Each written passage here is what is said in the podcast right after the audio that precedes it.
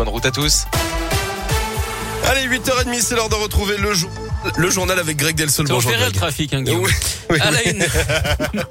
je déteste. Nous sommes le 14 février, c'est la fête des amoureux ce lundi, incontournable pour certains, anecdotique pour d'autres. La Saint-Valentin ne laisse pas indifférent. On vous propose ce matin d'écouter ces témoignages recueillis auprès des auditeurs de Radio Scoop. Ils répondaient à la question suivante Saint-Valentin ou sans Valentin? Sans Valentin, ça fait 5 ans que je suis célibataire. Mon ex va- m'a vacciné avec les hommes. avec un Valentin, mais sans Saint-Valentin. La faites pas, sinon il se concentre sur un jour. Je préfère qu'il se concentre sur tous les jours. Sans Valentin. Ah oui, c'est trop commercial. Non, la Saint-Valentin avec mon amoureux, c'est tous les jours. Cette année Saint-Valentin, mais c'est pas grave. Deux, trois potes célibataires et moins de faire un truc sympa, quoi. fête bientôt nos 10 ans de mariage, donc je serai avec euh, mon Valentin si je ne travaille pas. En amoureux, avec les enfants qui dorment, c'est une très bonne soirée. Plutôt team Saint-Valentin. Un Valentin, mais euh, sans Saint-Valentin, je crois. J'ai pas tiré le bon numéro pour ça. Vous retrouvez ce reportage en vidéo évidemment sur nos réseaux sociaux.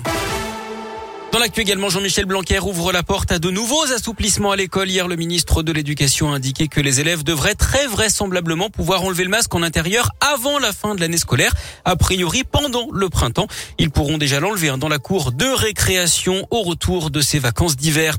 Une violente agression dans l'agglo ce week-end. Une femme a été frappée à coups de marteau par un voisin qui lui reprochait de faire trop de bruit samedi d'après le progrès dans le hall d'un immeuble avenue des Frères Lumière. L'auteur des coups a été interpellé et placé en garde à vue. La victime, elle a été conduite à l'hôpital, mais ses jours ne sont pas en danger. Le procès de l'attentat de Saint-Etienne du rouvrait à partir d'aujourd'hui avec l'ombre du djihadiste rouennais Rachid Kassim, présumé mort depuis 2017 en Irak. Il sera jugé par défaut à partir d'aujourd'hui, donc par la cour d'assises spéciale. Il est accusé d'être l'instigateur de l'assassinat du père Jacques Hamel en 2016. Trois autres individus comparaîtront pendant quatre semaines pour association de malfaiteurs terroristes. 20 maisons de retraite vont être contrôlées dans notre région. C'est à la suite de l'affaire Orpea. Ils ont été ciblés sur la base d'un faisceau d'indices relatifs à la situation de l'établissement et notamment les signalements d'événements indésirables graves de professionnels et ou de réclamations d'usagers. C'est ce qu'annonce en tout cas l'agence régionale de santé qui précise que des contrôles ont déjà été menés avant la polémique. En 2018, 270 inspections avaient été réalisées, dont 98 en EHPAD.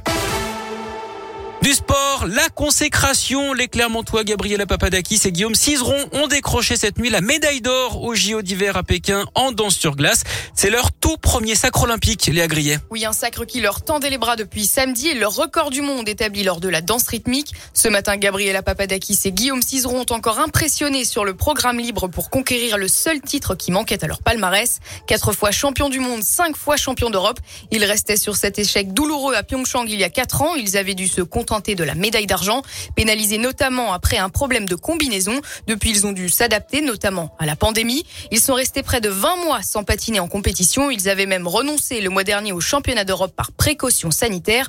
Et cette fois, ils tiennent donc leur revanche pour apporter à l'équipe de France son tout premier titre en patinage artistique depuis 20 ans et le sacre en 2002 de Marina Anissina et du Lyonnais Gwendal Pesra. Merci Léa. C'est donc la onzième médaille de l'équipe de France dans ces Jeux. La troisième en or après les deux sacres de Quentin Fillon-Maillet en biathlon. Le dernier, c'était hier lors de la poursuite. À suivre aujourd'hui le début des épreuves de bobsleigh avec un Lyonnais en lice à partir de 13h15 d'Orient Auterville qui visera une médaille. Même chose pour la skieuse freestyle Tess le 2.